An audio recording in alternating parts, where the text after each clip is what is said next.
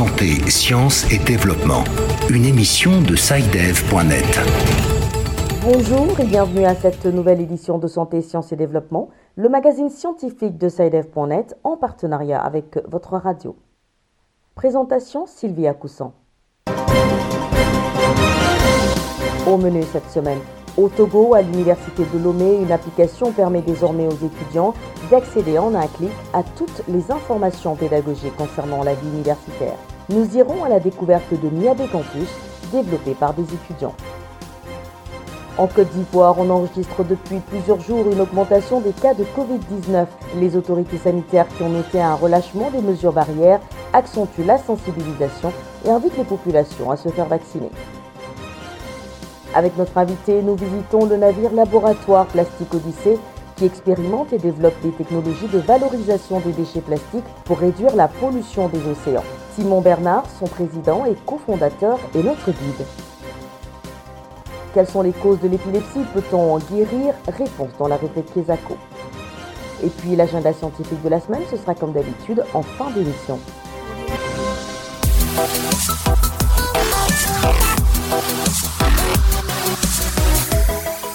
Bienvenue à tous. Au Togo, des étudiants de l'université de Lomé ont récemment développé une application qui permet d'accéder en un clic à toutes les informations pédagogiques et celles concernant la vie universitaire. Cette application est dénommée Miabe Campus, ce qui signifie Notre Campus en français. Cette solution technologique offre l'occasion aux étudiants de se déplacer aisément sans se tromper de salle de cours et d'examen ou encore de retrouver les points de stationnement des bus universitaires et autres services utiles. Les précisions de Charles Collou à Lomé. Depuis l'année universitaire 2022-2023, une application change l'expérience de la vie estudiantine au sein de l'université de Lomé, la plus grande et ancienne université du Togo. Dénommée Miabe Campus, L'application est mise au point par des étudiants de l'école polytechnique de la dite université. Elle permet aux étudiants de s'orienter facilement au sein de l'espace universitaire et aussi d'avoir accès en un ou deux clics à toutes les informations utiles. Parfait OK est l'un de ces jeunes concepteurs. Niabe Campus est une application qui affirme plusieurs fonctionnalités comme la disponibilité de tous les endroits de l'université avec des descriptions et l'emplacement exact de tous ces endroits. Il y a aussi la possibilité d'avoir des annonces et offres des entreprises qui ciblent les étudiants et la disponibilité du menu du restaurant universitaire de tous les jours. Il y a aussi les horaires du bus total permettant aux étudiants d'avoir accès aux horaires sans pour autant passer par des groupes WhatsApp et autres. Il y a aussi la disponibilité des informations qui sont relatives à l'université en temps réel. Nous avons tout dernièrement aussi intégré une fonctionnalité permettant aux étudiants de pouvoir faire des alertes de perte. Disponible gratuitement sur Play Store, l'application Miabe Campus qui enregistre déjà plus de 8000 téléchargements vient faciliter véritablement la vie des étudiants de cette université. Yves Wangasi, étudiant, témoigne. Pour moi, vraiment une grande solution parce que déjà il y a plusieurs salles avec les réaménagements au sein de l'université de Lomé. Je ne me retrouve pas vraiment en tant que nouveau étudiant les salles dans lesquelles j'ai cours et grâce à Neve Campus avec un deux clics et avec euh, le Google Maps j'ai accès facilement à l'emplacement des salles des amphis là où j'ai cours maintenant aussi on n'a plus besoin de venir à chaque fois à l'université pour pouvoir avoir les informations. Il y a une partie flash info dans l'application Neve Campus qui nous informe en temps réel. D'après les concepteurs l'application va intégrer dans les prochains jours une marketplace et un espace d'information sur toute l'actualité sportive universitaire. Charles Colou Lomé Santé, Sciences et Développement.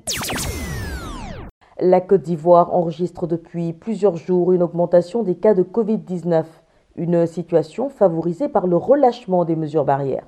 Pour faire face à cette hausse des cas, les autorités sanitaires accentuent la sensibilisation et invitent les populations à se faire vacciner. Les explications de Issia Kanguessan à Abidjan. Les chiffres de contamination augmentent au fil des jours en Côte d'Ivoire. 11 nouveaux cas enregistrés le 1er mars. À cette date, le pays enregistrait 88 208 cas confirmés. Un relâchement des mesures barrières contre la Covid-19 que des jeunes Ivoiriens expliquent. Je ne porte plus de cache-nez parce que j'ai fait les trois doses et donc je me dis que je suis immunisée. Je pense qu'en Côte d'Ivoire, plus de mesures barrières qui existaient. L'Ivoirien, dès qu'il y a une petite amélioration dans certaines choses, tout est abandonné. Donc je pense que c'est au gouvernement, aux autorités sanitaires d'accroître la sensibilisation et rappeler aux Ivoiriens que le mal n'est pas encore parti, que la maladie est encore présente dans nos murs. Il faut toujours être vigilant en portant les masques. Face à cette resurgence, les autorités sanitaires ne baissent pas les bras et accentuent la sensibilisation. Dr Fatoumata Bamba Touré, directrice régionale du ministère de la Santé de la région de Beke à Boaké, attire l'attention et invite à l'observance des mesures barrières tout en appelant à la poursuite des vaccinations. Nous sommes à pied d'œuvre pour atteindre les 70% de personnes vaccinées dans la population et surtout que la, région de Béquet est une région calme. Nous devions, avant euh, la fin de l'année, atteindre au moins, au moins 70% des personnes vaccinées qui va renforcer, cela va renforcer l'immunité commune. Les mesures barrières doivent être toujours préservées. Tout le lavage des mains, la distanciation, c'est difficile aujourd'hui de, de, le conserver, mais il faut, il faut tenir le port, le port des masques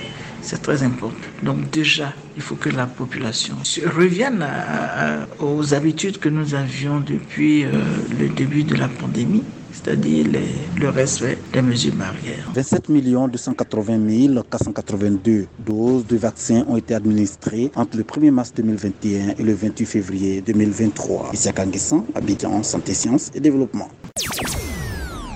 Un navire laboratoire dénommé Plastic Odyssey a fait escale à Dakar au Sénégal dans le cadre de sa tournée de trois ans dans le monde entier. Il s'agit d'un laboratoire de recyclage qui expérimente et développe de nouvelles technologies de valorisation des déchets plastiques visant à réduire la pollution des océans. Notre invité cette semaine est le président et cofondateur du laboratoire. Simon Bernard répond aux questions de Girotokbe à Dakar. Simon Bernard, vous êtes euh, cofondateur du navire de recherche Plastique Odyssée. Qu'est-ce qui à l'origine de cette euh, innovation? L'idée est née en 2016. J'étais euh, officier de la marine marchande et j'ai fait escale dans la baie de Han, donc ici à Dakar. Euh, et, c'est en voyant à la fois les déchets plastiques qu'il pouvait y avoir dans les rues et dans la baie, mais aussi toute l'ingéniosité qu'il y avait, puisque le Sénégal, je pense que c'est le pays du recyclage, de la récupération, et il y a une ingéniosité qui est incroyable. Et je me suis dit, avec toutes ces solutions, toutes ces bonnes idées, on pourrait transformer les déchets et en faire des objets utiles pour créer des activités du recyclage et donc d'éviter que ce plastique se retrouve par terre. Quelles sont les solutions technologiques proposées justement par le navire laboratoire?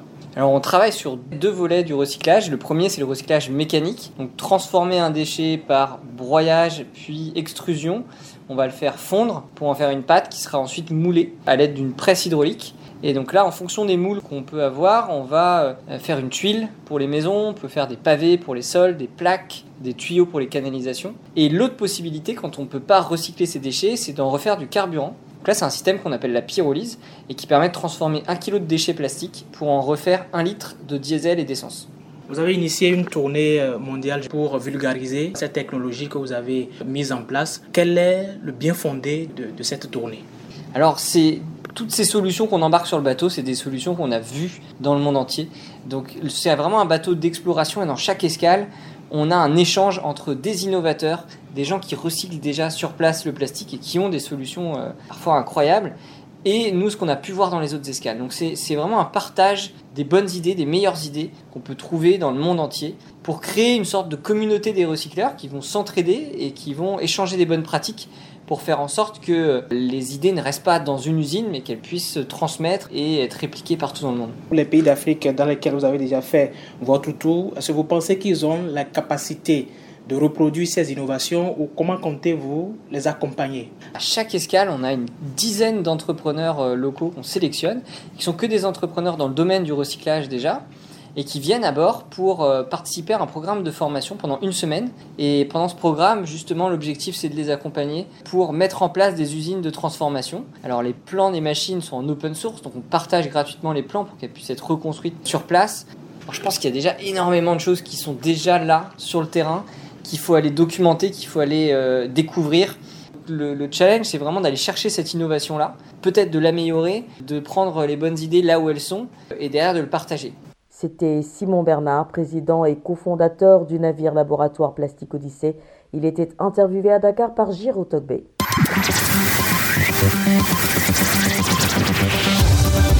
Kesako, qu'est-ce que c'est? Vos questions à la rédaction, les réponses de nos experts.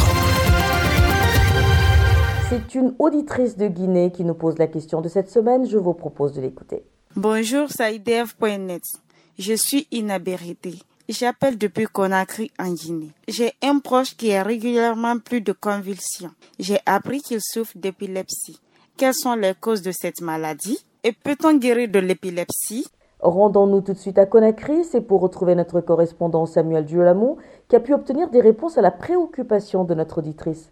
Bonjour Samuel. Bonjour Sylvie, bonjour aux auditeurs. Pour répondre aux questions de notre auditrice, nous avons rencontré le docteur Mohamed Tafsir Diallo, médecin neurologue. L'épilepsie est une maladie cérébrale qui se manifeste par des crises récurrentes ou des crises répétitives dues à une décharge des neurones corticaux. En tout court et épileptique, toute personne qui fait des crises à répétition, même si son tracé est normal et que le diagnostic est clinique. Les causes de cette maladie sont multiples et variées. Il faut savoir d'abord, les causes dépendent des types d'épilepsie. Il y a des causes vasculaires, il y a des causes tumorales, il y a des causes infectieuses, il y a des causes métaboliques. Donc, un patient épileptique doit être vu par un neurologue pour vraiment faire le schéma afin de diagnostiquer telle personne épileptique ou pas. L'épilepsie, la guérir complètement, ça dépend type. l'épilepsie primaire sans cause déterminée et secondaire. Si par exemple la personne a une tumeur cérébrale et qui fait des crises, quand on enlève la tumeur et qu'on fait ce qu'on appelle une exégèse chirurgicale et qu'on traite le reste, ça peut guérir. Mais quand elle est de cause fortuite, sans cause déterminée, le traitement peut varier de 2 ans, 3 ans jusqu'à 5 ans. Donc, une personne diagnostiquée épileptique, le suivi doit être de près pour réduire les crises jusqu'à l'arrêt des crises. C'est le but principal. si le patient est vu tôt, le taux de chance de guérison avoisine autour de 75 à 80%. Si le diagnostic est posé trop tôt et non tardif. Oui, avec le traitement, avec ces patients qui sont détectés, diagnostiqués et mis sous traitement avec un suivi pour l'évaluation de l'évolution de la maladie. Quand tu assistes à une personne qui fait des crises, en premier lieu, quand tu reçois le mari qui fait des crises, il faut le mettre en équipe latéral de sécurité, gauche-droit, pour la libération des voies aériennes, prendre un mouchoir nucléaire, mettre dans la langue pour empêcher la mordure de cette langue, parce que dans les formes violentes, on peut avoir des crises avec morsure, avec du sang au niveau de la langue. Donc, par conséquent, quand à la d'assister une personne fait des crises, il faut prendre un objet, ça peut être un mouchoir, coton, du cuir, mettre au niveau des dents pour éviter une morsure, sectionner la langue, qui contribue à sauver la vie du malade avant de le référer dans un centre spécialisé pour faire la suite de l'investigation. J'invite à toute la population, quand vous connaissez des malades épileptiques, le meilleur conseil est de venir à l'hôpital. Dans quel service Neurologie pour la prise en charge. C'est le neurologue qui est habilité à poser le diagnostic d'épilepsie et la prise en charge c'est important d'être attention des uns et des autres. Voilà Sylvie, c'était donc le docteur Mohamed Tafsir Diallo, médecin neurologue en service à l'hôpital national Ignace Dine à Conakry. Merci Samuel, je rappelle que vous étiez en ligne de Conakry, capitale de la Guinée.